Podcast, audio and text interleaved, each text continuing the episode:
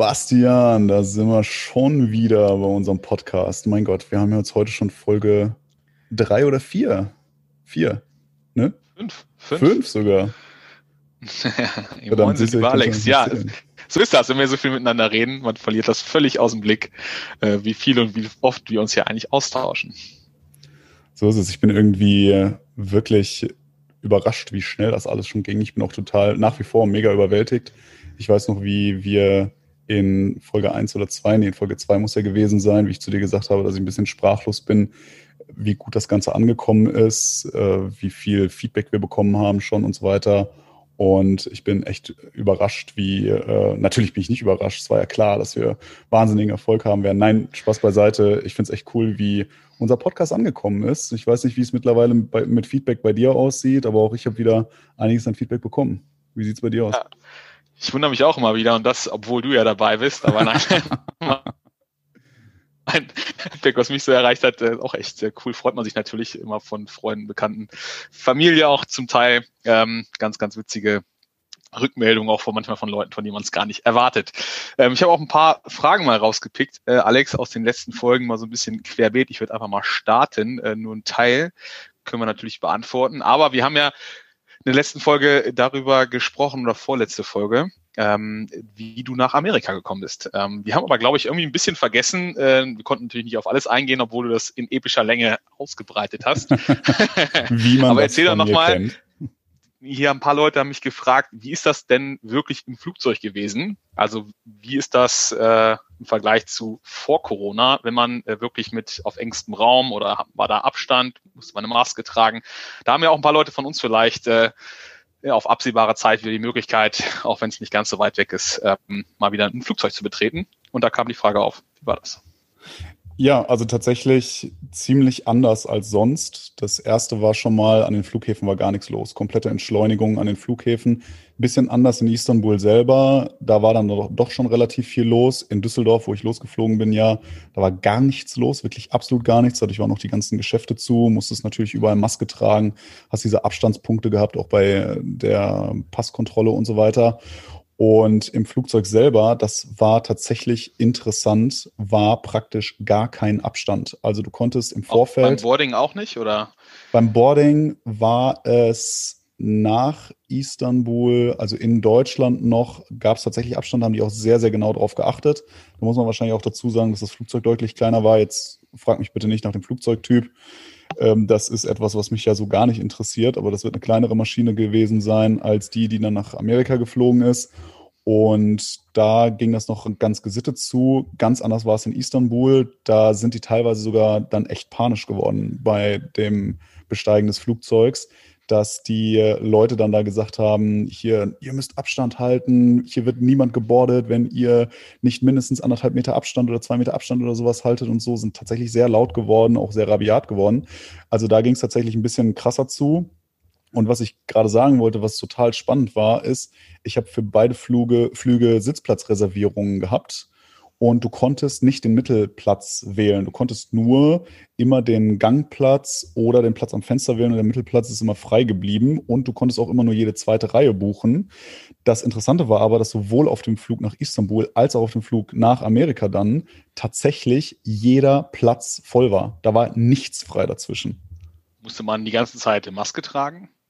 Ja, also das war auch ganz witzig. Wir kamen ins Flugzeug rein, haben ihnen gesagt, hier ne, im Gang bitte darauf achten, dass man immer schön die anderthalb Meter Abstand irgendwie lässt zum Vordermann, aber nebeneinander hast du dann trotzdem Schulter an Schulter gesessen. Und ja, du musstest die ganze Zeit die Maske tragen. Das einzige Mal, wo du die Maske abnehmen durftest, war, wenn du was gegessen hast. Und das mit dem Essen war natürlich auch nochmal irgendwie so eine, so eine äh, spannende Angelegenheit, weil gerade weil du ja zu dritt in einer Reihe gesessen hast, durfte immer nur gleichzeitig die Person am Fenster und die Person am Gang die Maske abnehmen, um zu essen.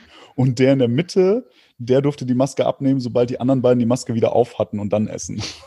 Ja, je, je, nach Mitreisendem oder Mitreisender ist das natürlich konfliktbehaftet, kann ich mir vorstellen, äh, wenn man dann nicht essen darf. Ja, ähm, ich würde da mal einen Haken an das Thema machen. Ähm, Mach mal. Ich habe noch eine andere. ich mache mal drei Fragen, weil ich mal für dich, Alex, aber die okay.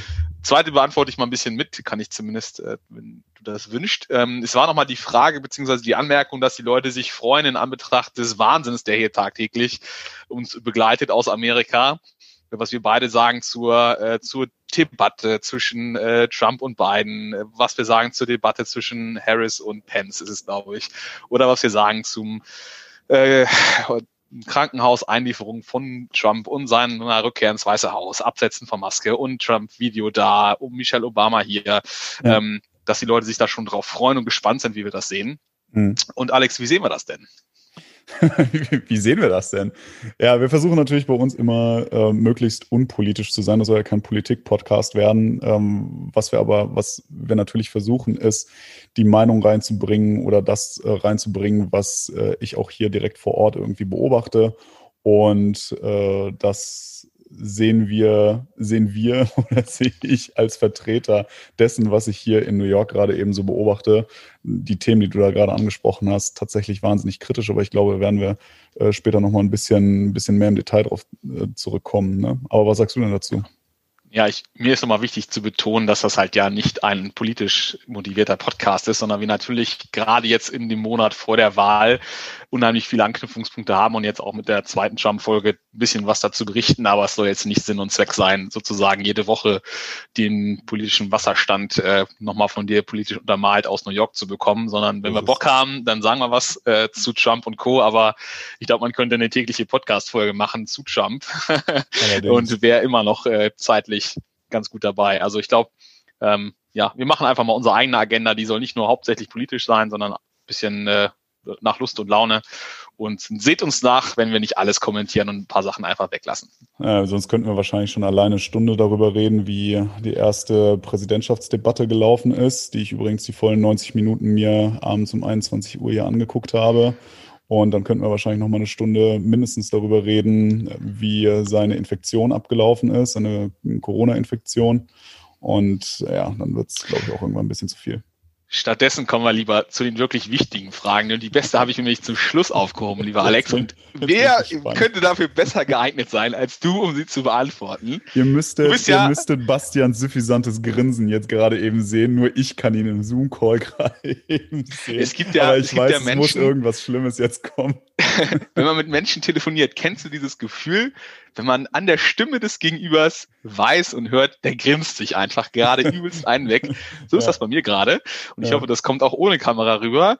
Aber Alex, du bist ja immer gerne auf dem Times Square. Und ohne das jetzt das unterstellen zu wollen, aber da ist ja auch noch öfter jemand anderes, den man mal besuchen oh Gott, kann. Und da kam die Frage, natürlich nicht von mir, natürlich was ist eigentlich mit dem Naked Cowboy?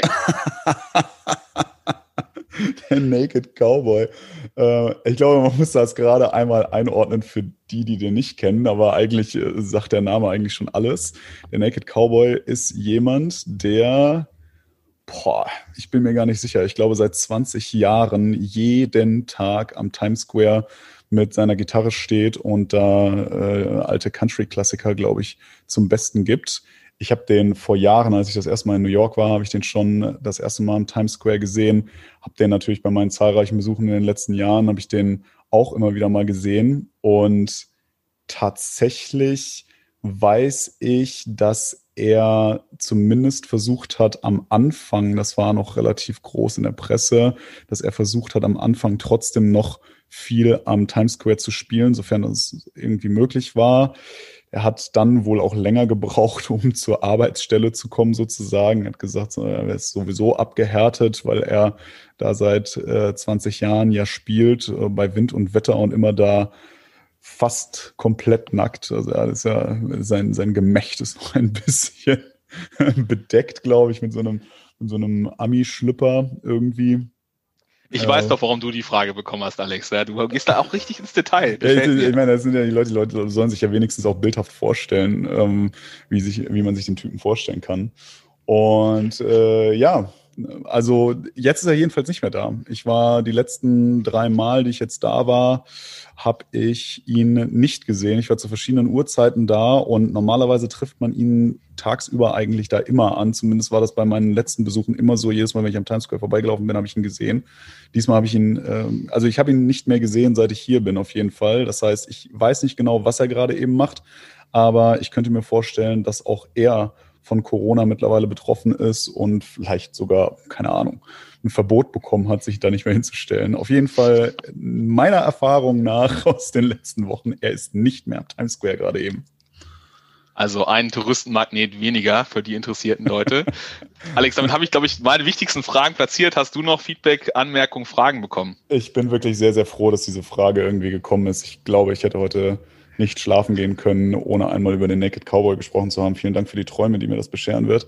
Äh, ich, hatte, ich hatte tatsächlich eigentlich nur eine Frage, die ich auch äh, direkt beantworten möchte. Und zwar habe ich dir in der letzten Folge, habe ich so ein bisschen das Intro zu Trump gemacht und habe in dem Intro gesagt, dass wir über jemanden sprechen, der nicht nur Fernsehstar, sondern auch ein bisschen Präsident ist und so weiter zwischendurch und gleichzeitig auch Namensgeber für eine Mottenart ist. Und äh, das konnten viele nicht glauben. Es ist aber tatsächlich wahr. Der Name der Mottenart ist nämlich Neopalpa Donald Trumpi. das dachte ja. ich mir, das muss ich an der Stelle nochmal zum Besten geben. Kann man gerne auch googeln, ne? also Neopalpa Donald Trumpi geschrieben, vielleicht wird sie auch Donald Trumpy ausgesprochen. Äh, ich nehme mal an, dass es in dem Fall mit U gesprochen wird, ich weiß es nicht. Äh, besonders schön finde ich aber das mit dem I hinten dran, das gibt der ganzen Sache noch was Niedliches, äh, aber diese Mottenart gibt es tatsächlich. Trumpy, das ist ja auch die quasi perfekte Überleitung zu unserem heutigen Thema, nachdem wir uns ja letztes Mal beide auch äh, vielleicht das ein oder andere Mal ein bisschen schwerer getan haben, die äh, Vorzüge des wohl möglich vermeintlich besten Präsidenten der US-Geschichte aufzuzählen, wollen wir uns heute mal dran setzen in noch überschaubarer Zeit, zumindest die für uns wichtigsten und herausstechendsten Punkte ähm, zu beleuchten, die ihm vielleicht genau zum Gegenteil machen, vielleicht dem schlechtesten Präsidenten, ähm, zumindest aus der Wahrnehmung vieler Europäer und Deutscher und glaube ich auch New Yorker.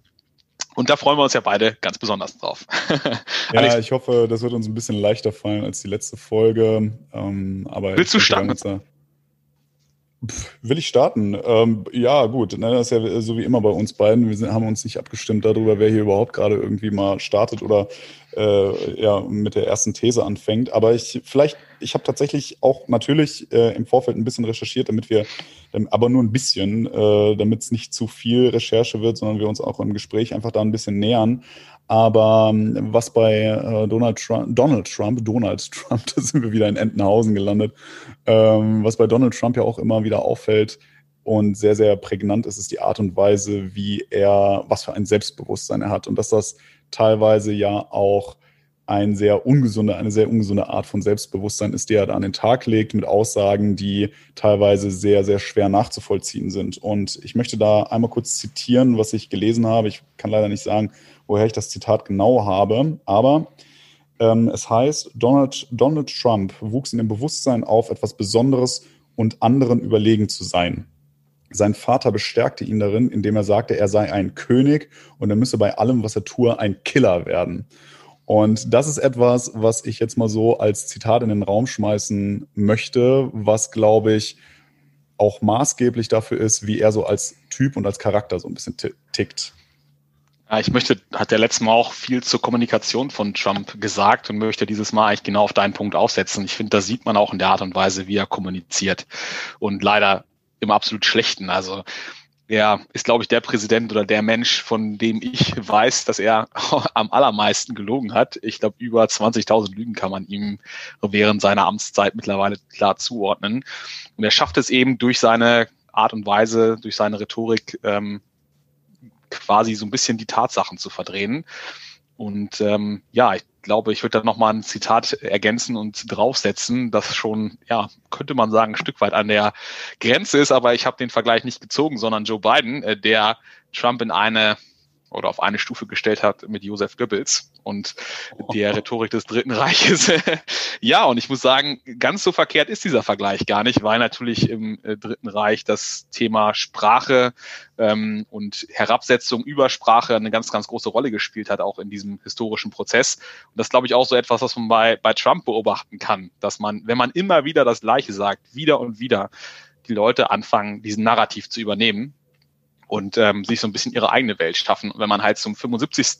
Ja, 75.000. Mal die Fake News Media als Fake News Media betitelt, dann hat man halt irgendwann einen Vertrauensbruch erreicht. Und ähm, das bezieht sich halt auf ganz, ganz viele Ebenen seiner äh, Kommunikation, ne? aus einer unglaublich narzisstischen Persönlichkeit, kann man glaube ich so sagen, heraus ein Weltbild für sich zu schaffen, das aber auch so ausstrahlt auf sein komplettes Umfeld, was ihn ja auch immun gegen jegliche Kritik macht, ob es jetzt die 750 Euro Steuererklärungen sind, die 70.000 Euro Absetzung für die gestylte äh, Frisur, die ja wirklich einmalig ist, oder alles Mögliche in, in diese Richtung, die Personalpolitik, das ist ja alles ähm, mehr als angreifwürdig genug. Und ähm, er schafft es da so ein bisschen äh, wir haben es mal Teflon-Merkel genannt. Ähm, das einfach feuert Trump. Also der feuert einfach so viel zurück, ähm, dass der, der geneigte Zuhörer, also auch wenn man mal seinen äh, Twitter-Channel oder Tweets verfolgt, der tweetet jeden Tag 50, 60, 70 Mal. Das ist eine solche Menge an Informationen und das war man ja auch so ein bisschen in dem äh, Präsidentschaftsdebatten verfolgen können. Also ein Overload, so ein Erdrücken des Gegenübers, ähm, sowohl über die äh, Inhalte als auch über die Rhetorik. Das ist auf jeden Fall ein Mittel äh, der Machtausübung und auch meiner Meinung nach kann man so klar sagen, des Machtmissbrauchs. Ja, auf jeden Fall, das, was du gerade mit, mit Twitter sagst, das ist natürlich nicht das Einzige, was hängen geblieben ist. Ähm, ich möchte hier gerade aber auf zwei Sachen mal referenzieren, was du gesagt hast. Das eine mit Twitter, das ist halt auch so eine Sache, ne? Ich bin in der Zeitzone. Ne? Es ist jetzt nicht so, dass ich zeitversetzt bin, sondern ich bin in der Zeitzone, in der er ja auch gerne mal twittert. Und dennoch ist es so, dass das nicht über den Tag verteilt irgendwie mal kommt. Ne? Wenn man irgendwie so das Gefühl hat, oh, der Mann hat gerade eben Mittagspause, äh, jetzt twittert er gerade ein bisschen, ist auf Instagram unterwegs oder sowas, sondern ich werde morgens wach und ich habe schon gefühlt 20 Twitter-Nachrichten von, also nicht ich habe 20 Twitter-Nachrichten, sondern ich kann 20 Tweets von ihm lesen. Und ja, ich folge ihm immer auf Twitter, aber beiden genauso, weil ich einfach, ja, sagen wir mal so, das hat, bei mir hat das so ein bisschen in Deutschland angefangen, weil ich mich anfangen wollte, darüber lustig zu machen, so ein bisschen, beziehungsweise das ganz amüsant fand.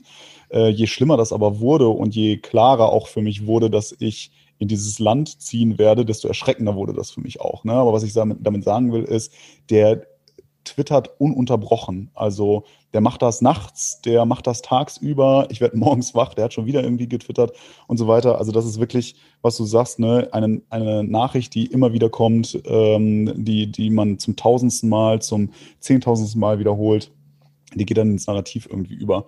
Was du gerade eben auch angesprochen hast, sind die 750 Dollar, die er an Steuern nur bezahlt hat. Das ist etwas, was übrigens hier auch in New York, ne, nochmal, ich spreche nicht über die komplette USA, ich nehme aber an, dass das viele gerade auch demokratisch geprägte Staaten und, ähm, und Personen auch sicherlich festgestellt haben. Er hat er in der TV-Debatte die Frage dreimal gestellt bekommen, glaube ich. Vielleicht waren es auch nur zweimal. Auf jeden Fall hat er sie sehr, sehr direkt gestellt bekommen, ähm, ob er bereit sein wird, offenzulegen, wie viele Steuern er wirklich bezahlt hat. Und weil eben diese Frage im Raum stand, dass er 750 Dollar an Federal Income Taxes bezahlt hat. Es geht um die Federal Income Taxes. Und das Problem ist, dass er als Antwort, und blöd ist er ja nicht, ne, äh, gesagt hat, dass er so sein, einer seiner Lieblingsausdrücke ist immer so Millions and Billions, Millions and Millions and Billions and Billions of Dollar und so weiter gezahlt hat. Aber er referenziert das auf Steuern im Allgemeinen. Inwieweit das jetzt miteinander zusammenhängt und so weiter, wollen wir mal im Raum stehen lassen. Fakt ist aber, dass er der Frage komplett ausgewichen ist. Ja.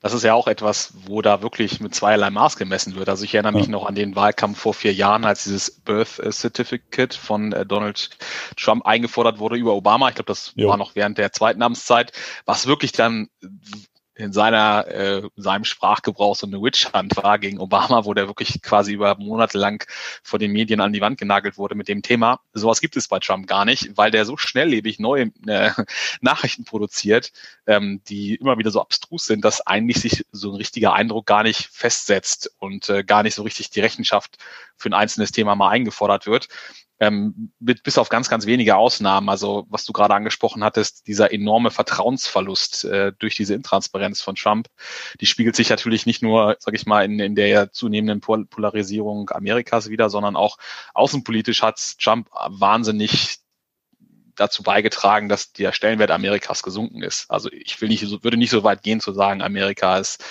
international isoliert, aber der Ver Vertrauensverlust, ähm, da habe ich eine ganz interessante Statistik gesehen, der unterschiedlichen Ländern zum, zur Entscheidungsfähigkeit Amerikas oder auch des amerikanischen Präsidenten, das ist nur in zwei Ländern gestiegen. Und das ist Israel.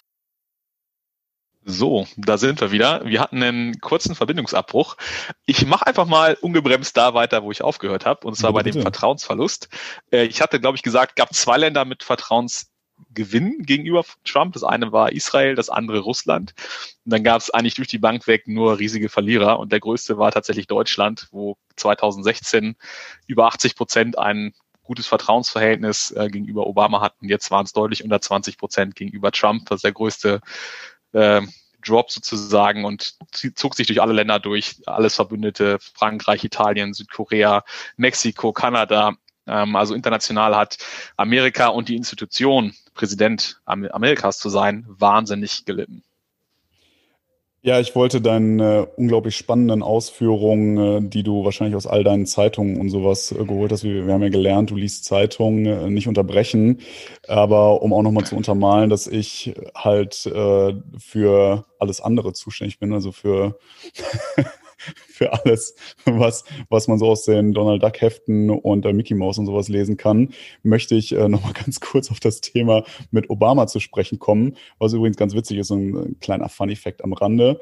Als das Thema hochgekommen ist damals, dass äh, Trump das angezweifelt hat. Ähm, man weiß ja von Obama auch, dass er ein sehr witziger Mensch äh, sein kann, dass er teilweise wirklich sehr, sehr humorvolle Reden im angemessenen Rahmen und sowas gehalten hat. Da hat er bei einer Veranstaltung, kann jetzt gerade nicht mehr genau sagen, was es genau war, aber unglaublich witzig findet man bestimmt, wenn man, wenn man irgendwas eingibt, so ähm, Obama macht sich lustig über Trump und Birth Certificate oder sowas.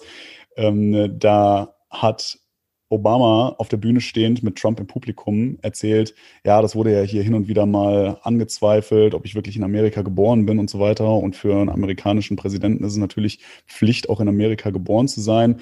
Und ähm, heute möchte ich exklusiv, exklusiv hier auf dieser Veranstaltung Bilder und ein Video von meiner Geburt zeigen, hat Obama damals gesagt. Und der ganze Saal war natürlich am fast schon am Grölen, so ein bisschen äh, teilweise auch schockiert. Oh Gott, was wird er da denn jetzt zeigen? Und was sie gezeigt haben, ist die Eingangsszene von König der Löwen, wo Simba von dem, von Rafiki, diesem Affen, ähm, dem, dem Volk sozusagen gezeigt wird, das allererste Mal.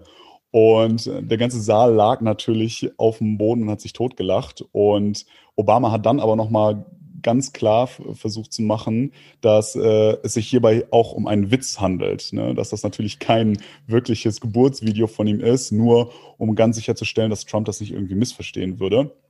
Ähm, das ging die ganze Zeit noch weiter. Der hat sich in einer Tour dann über Trump da lustig gemacht. Und das führte schließlich und endlich übrigens dazu, dass Trump mit hochrotem Kopf ziemlich sauer den Saal verlassen hat am Ende. Also er ist da auch, äh, kann dann auch nicht über sich selber lachen, wenn solche Sachen hochkommen. Das super witzig tatsächlich, diese Situation. Das ist während des sogenannten Correspondence Dinner passiert. Das ah, ist halt ja. historisch immer einmal im Jahr äh, quasi kommt die ganze Presse zusammen und der Präsident hält eine Rede und lässt sich aber auch von einem Comedian ähm, etwas in witziger Weise darstellen. Ähm, das gibt's übrigens unter Trump nicht mehr, er hat das abgeschafft. Ähm, und gerüchteweise soll an diesem Abend die Entscheidung von Trump gefallen sein, ähm, selbst Präsident zu werden und dort gegen Obama anzutreten, beziehungsweise gegen die Demokratische Partei, ähm, weil er sich so äh, ja emotional zerstört gefühlt hat, ist nicht bestätigt, aber gab auch eine, mal eine Doku, wo genau dieser Moment als ein Schlüsselmoment in der politischen Karriere Trumps gesehen wurde, weil der hat sich ja immer sehr bedeckt gehalten, Obama, ähm, ja, auch vorher und nachher, was Trump anging, aber man kann es, glaube ich, so sagen, an dem Abend in dieser Situation hat er ihn einfach mal zerstört. Ähm, ein Stück weit auch gerechtfertigt nach diesen ganzen, ähm, dieser ganzen Hetzjagd da bezüglich seiner Geburtsurkunde, ja. die am Ende ja dann völlig ohne Ergebnis blieb. Ja, aber das zeigt, glaube ich, nochmal ganz gut so, wir haben, glaube ich, genug zu seiner Persönlichkeit gesagt. Die, die, die kann man, glaube ich, äh, wäre eine gute psychologische Doktorarbeit, das mal so ein bisschen äh, zu beleuchten. Wir kommen vielleicht noch mal ein bisschen zu, zum faktischen Ding zurück. Ich glaube, ähm, wir haben ja auch letztes Mal das eine oder andere aus der Innenpolitik gelobt, ähm, was Trump gemacht hat, insbesondere seine Steuer, ähm, und die, der Bürokratieabbau. Ähm, auf der anderen Seite steht natürlich ein ja, ich mag schon so fast sagen, Scherbenhaufen. Ähm, der Errungenschaften der Obama-Administration, die er in zu großen Teilen hat rückgängig machen lassen. Ähm, auch dadurch bedingt, dass Obama selbst am Ende nur noch viel per Exekutivorder ähm, bestimmen konnte, also ohne komplette Gesetzesbescheinigung durch Senat und Kongress, weil nicht überall die Mehrheit der ähm, Demokraten gegeben war. Das heißt, Trump konnte unheimlich viel kippen und zurückdrehen ähm, wo wir jetzt gar nicht auch überall im Detail darauf eingehen können. Aber ich glaube, ein wirklich schweres Erbe, was Trump innenpolitisch hinterlässt, ähm, ist diese wahnsinnige Verschuldung, die in Amerika auch sowohl auf nationaler Ebene, also für die kompletten 50 Staaten gilt, ähm, mittlerweile auch deutlich über 100 Prozent und sicherlich nach der Pandemie auch 120 plus Prozent ähm, was so für ein Land wie Amerika sicherlich noch ähm, vertragbar ist, aber halt nach dem Zweiten Weltkrieg ähm, waren es, glaube ich, plus minus 100 Prozent, also auch ein All-Time-High im absolut Negativen, nachdem er auch letztes Mal viele All-Time-Highs im, im Positiven hatte. Und das ist eine Bürde für die zukünftige Generation, die kann man, glaube ich, gar nicht ähm, ja, schwer genug aufwiegen, weil da einfach auch Dinge übertüncht wurden, die momentan nicht gut funktionieren ähm, auf Kosten der Zukunft. Und Obama lässt, ähm, Trump hat sich dafür jetzt wirklich massiv feiern lassen, hat ja auch selbst mal damals im Wahlkampf versprochen, nicht äh, cut, äh, das Defizit zu halbieren innerhalb von acht Jahren, hat da quasi nur das Gegenteil gemacht. Ähm, also wir haben ja letztes Mal auch da viele Wahlkampfversprechen, die er ausgerufen hatte, als bestätigt angesehen.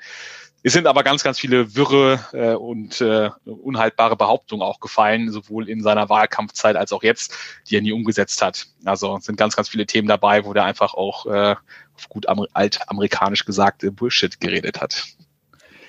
Gut altamerikanisch, ja, äh, weil man in London sowas nicht sagen würde, oder was? Korrekt, korrekt.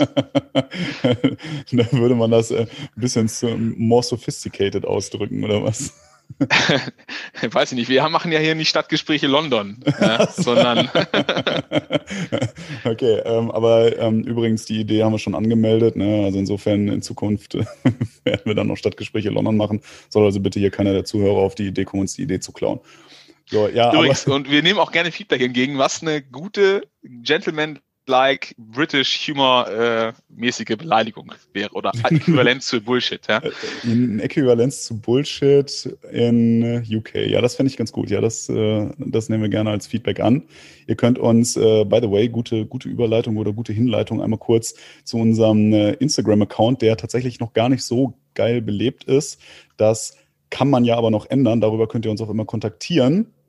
Also wenn ihr auch immer schöne Bilder von uns sehen wollt, äh, nicht von Bastian und mir, aber zu den Geschichten, die wir so erzählen aus New York und so weiter, da posten wir natürlich dann immer schöne Bilderchen. Und äh, das könnt ihr sehen auf Stadtgespräche-NYC auf Instagram und da könnt ihr uns dann auch immer folgen. Und ja, Bastian, ja, atmet schon wieder so schwer, als wollte er irgendwas sagen. sagen. Was? Ich weiß gar nicht, ob das gerade angekommen ist. Äh, sehr coole Bilder tatsächlich da live aus New York sozusagen und untermalen unsere Folgen auch immer. Eigentlich, wie ich finde, ganz gut. Äh, jetzt aber genug des Eigenlobes. Zu zurück zu Mr. Trump. Äh, ich glaube, wir können ja noch ewig weiterreden, aber wir müssen ja auch irgendwann mal den, äh, den Schlussstrich ziehen. Ich glaube, das erste äh, Thema, was wir uns ausgesucht hatten, ähm, da könnten wir sicherlich auch ewig drüber reden, aber ich finde so ein bisschen symptomatisch für Trump, seine Persönlichkeit, sein Handeln ist der Umgang mit Corona. Und ich glaube, den kann man getrost als desaströs bezeichnen. Äh, auch da wieder ein All-Time-High, weil kein Land auf der Welt sowohl absolut als auch relativ gesehen an die Zahlen Amerikas heranreicht, was Neuinfektionen, Todesfälle etc. angeht, Einbrüche der Wirtschaftsleistung, Neuanmeldung für Arbeitslosigkeit, das ist gerade echt ein politischer und aber auch realwirtschaftlicher Scherbenhaufen, der, der eigentlich so noch nie da war und wahrscheinlich auch nie wieder oder hoffentlich nie wieder da sein wird und man noch nicht so richtig weiß, wie ähm, man die Scherben da wieder zusammenkehrt. So ein bisschen die Hoffnung ähm, auf eine Impfung, die Trump ja auch sogar vor Wahl in Aussicht gestellt hat. Ich habe noch einen Tweet gelesen, hat das wieder relativiert und ja auch jetzt gerade dieses Stimuluspaket Nummer zwei, ähm, also diese Konjunkturspritze ähm, mit den Demokraten zusammen äh, in der Ausarbeitung hat platzen lassen letztens. Also das ist ein, wirklich durch die Bank weg Lack of Leadership und äh, der Trump, ja, also ist egal, ob man äh, was man getan hat, wenn man der Leadership oder der Leader in diesem Moment ist, dann ist man auch für die Situation verantwortlich. Und diese Verantwortung hat er auch mehrfach, mehrfach negiert. Ähm, ich kann mir nur ja, schwer vorstellen, wie die Amerikaner sich fühlen, aber unabhängig von Parteipolitik ähm, ist das schon schwer zu ertragen als Außenstehender, wie Amerika durch diese Krise manövriert, kann man ja fast gar nicht sagen, sondern ähm, so ein bisschen äh, blinde Kuh, Topf schlagen, äh, findest überall eine neue Bombe. Ähm, ob jetzt die Infektionszahlen im, im Weißen Haus hochgehen, in die, äh, in die in militärischen Apparat.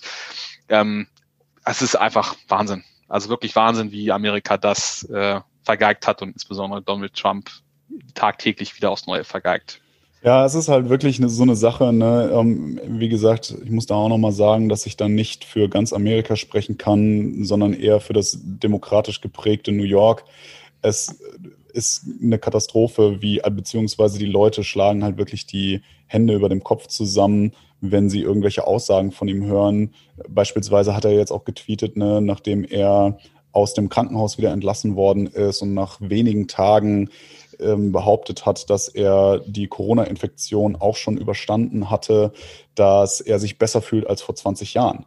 Und das sind halt viele Sachen, die Amerikaner beziehungsweise ja, sagen wir zumindest mal diejenigen, die, die ich so kenne, mit denen ich so spreche und so weiter, ganz oft sagen, dass, äh, dass das ja auch viel damit zu tun hat, vielleicht, also mag ja sein, dass er sich sehr gut fühlt, er wird sich garantiert nicht so fühlen wie vor 20 Jahren.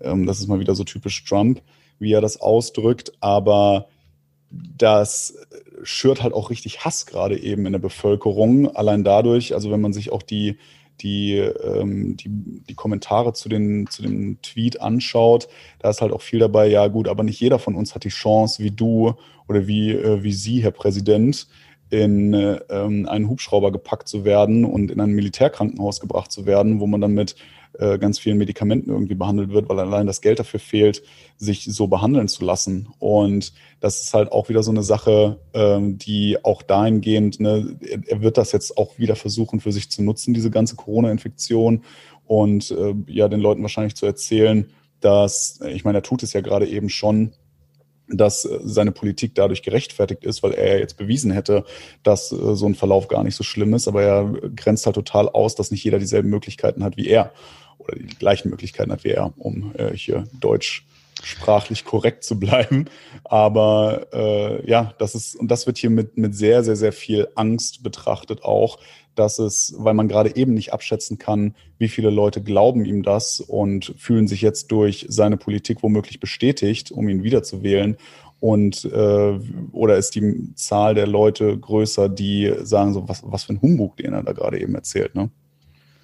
Ja, ich glaube, die Zahlen jetzt auch in den letzten Wochen haben es gezeigt, dass zumindest in diesen öffentlichen Polls die, die Zustimmung für Trump rapide gesunken ist. Leider muss man konstatieren, dass das ja 2016 genau das gleiche war. Also bis zur Wahl Abend bis zum Wahltag gab es eigentlich keine einzige Wahlvorhersage, die Monate voraus irgendwann mal irgendwie Trump äh, prognostiziert hat als Sieger. Von daher kann man leider das nicht mehr als so valide ansehen, wie man es beispielsweise aus Deutschland gewohnt ist. Ähm, vielleicht nochmal ein Punkt, der in diesem der Zusammenhang, der mich auch als Außenstehenden echt äh, ja manchmal so ein bisschen wahnsinnig werden lässt, wo man auch, wo ich irgendwie nicht so richtig nachvollziehen kann, warum Amerika die diese, was ich auch vorhin schon sagte, mit diesem Festnageln, warum das einfach nicht gemacht wird. Unter der Trump-Administration war halt wirklich alles da. Es gab sogar so ein spezielles Pandemic Response Team, was sogar unter der Obama-Administration verfasst wurde und ein 60, 70-seitiges Handbuch, wie man mit so einer Situation umgeht. Also es war vom Wissen, von den Ablaufplänen schon extrem viel vorhanden. Aber Amerika hat die Situation, diesen guten Vorsprung auch durch seine Geheimdienste nicht zu nutzen gewusst. Und insbesondere Trump hat einfach durch diesen Umgang mit dem Virus extrem viel Kredit äh, verspielt und auch ähm, ja, Chancen ungenutzt gelassen, dort dieses diesen, diesen Einschlag in, in der Realwirtschaft auch ein Stück weit abzudämpfen. Ähm, das hätte man sicherlich, haben wir alle, die allermeisten haben es ja sehr ja, hat es ja sehr unerwartet getroffen. Das ist ja auch äh, quasi so ein Inbegriff einer solchen Krise, dass man es eben nicht antizipiert. Ähm, da möchte ich jetzt keinen Vorwurf machen, aber die Art und Weise, als es absehbar war, ähm, damit umzugehen und ich glaube, jetzt ist dieser, dieser ähm, diese Rückkehr aus dem Krankenhaus, die du auch gerade ansprachst, wie er dann quasi auf dem Balkon des Weißen Hauses als jemand, der quasi gerade in der Hochphase der Corona-Infektion ist, ähm, wirklich hoch ansteckend auch ist, aber aufgrund, man muss es so sagen, der hat einen übelsten Medikamentencocktail bekommen, der hat Steroide ähm, sich verabreichen lassen. Also das, was hier die äh, Bodybuilder äh, reinhauen, die auf den Wettbewerben äh, unterwegs sind, um sich dann da fotografieren zu lassen, reingehauen. Also hochgradig gefährliche Kombinationen, auch experimenteller Natur und feiert sich, dass er einfach geiler drauf ist als vor 20 Jahren und man sich denkt, ja, klar, ja, frag mal jemanden, der gerade äh, zehn Bier getrunken hat, ob er einen geilen Abend hat. Ja, natürlich hat er gerade einen geilen Abend, ähm, aber am nächsten Morgen kann es schon wieder ganz anders aussehen. Und ja, ich bin einfach manchmal leider Gottes ein Stück weit sprachlos und fassungslos, dass so jemand Präsident ist. Ja, ich würde sagen, lass es uns dabei bewenden und äh, mal gucken, wie sich das in den nächsten Tagen und Wochen noch entwickeln wird. Wir werden sicherlich nochmal in wenigstens erwähnen, wenn nicht sogar nochmal eine Sonderfolge machen äh, zum Thema, wie das, wie die Wahl ausgegangen ist und was am Wahltag vielleicht auch passiert ist und vielleicht auch kurz danach. Ich bin mir ziemlich sicher, dass wir da wieder News haben werden, die auch nochmal sehr interessant sein werden, ähm, wie, es da ist, weil er ja auch in der, ähm, in der Debatte, von der wir die ganze Zeit sprechen, ja auch die Frage gestellt bekommen hat, ähm, Herr Präsident, was ist denn, wenn an dem Abend nicht klar ist, wer der Sieger ist? Werden Sie Ihre Anhängerschaft dazu aufrufen, äh, Ruhe zu bewahren, bis ein klares Ergebnis von unabhängigen ähm, Institutionen vorgestellt werden kann? Und diese Frage hat er zwei, dreimal gestellt bekommen und ist der Frage massiv ausgewichen. Und das ist auch nochmal so zu dem, wie die Leute hier denken. Das ist, das ist tatsächlich das, neben all dem, was er gemacht hat in dieser Debatte, ähm, immer wieder reingerufen, also wirklich angebrüllt. Ähm, so, das, die, die Krone für die Beleidigung geht ja eigentlich eher auf Bidens äh, Haupt, muss man fast sagen. Aber neben all den offensichtlichen Sachen ist das tatsächlich das, was hier die meiste Angst verbreitet, weil die Leute hier wirklich teilweise Angst davor haben, dass die Ausschreitungen, die gegebenenfalls kommen werden, wenn er dazu nicht aufruft, Ruhe zu bewahren, schlimmer sein könnten als das, was zu Black Lives Matter passiert ist. Und ähm, ja, da werden wir sicherlich abwarten müssen, was passiert. Vielleicht äh, werde ich dann aus meiner abgesperrten Wohnung heraus dann einen Podcast aufnehmen müssen, weil ich nicht auf die Straße kann. Ich hoffe, dass es nicht so schlimm wird, aber sicherlich werden wir dazu auch nochmal was erzählen.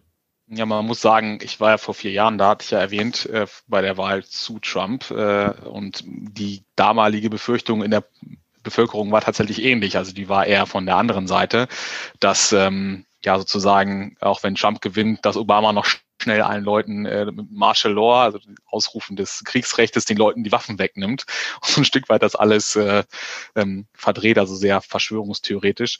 Und das Traurige ist einfach, dass jemand, der das höchste Amt der Welt bekleidet, das wichtigste Amt der Welt bekleidet, kein klares Bekenntnis über die Lippen bekommt zur Demokratie zu einem absoluten, absoluten Grundprinzip der Demokratie, des Selbstverständnisses auch von Amerika. Und ähm, ich finde schon traurig, auch dass auch das keiner stärkeren Vergeltung in der Öffentlichkeit widerfährt. Also unabhängig, was ich jetzt parteipolitisch glauben möchte.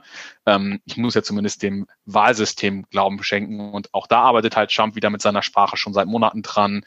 Ähm, dass das eine manipulierte Wahl sein wird, die nicht korrekt sein wird. Und ich hoffe, dass wenn wir unseren ersten Podcast machen nach dem 3. November, dass wir sagen können, es ist ein, klarer, ein klares Ergebnis, unabhängig davon, wer es sein wird. Und befürchte aber so ein Stück weit, dass es durchaus eine Möglichkeit gibt, dass wenn Biden gewinnen sollte oder ein, ein Head-on-Head, -Head, äh, also ein, ein Kopf-an-Kopf-Rennen ähm, im Ergebnis sein sollte. Dass Solange das kein Tetatet ist zwischen den beiden. Ein ja, das ist bei 74 und 77.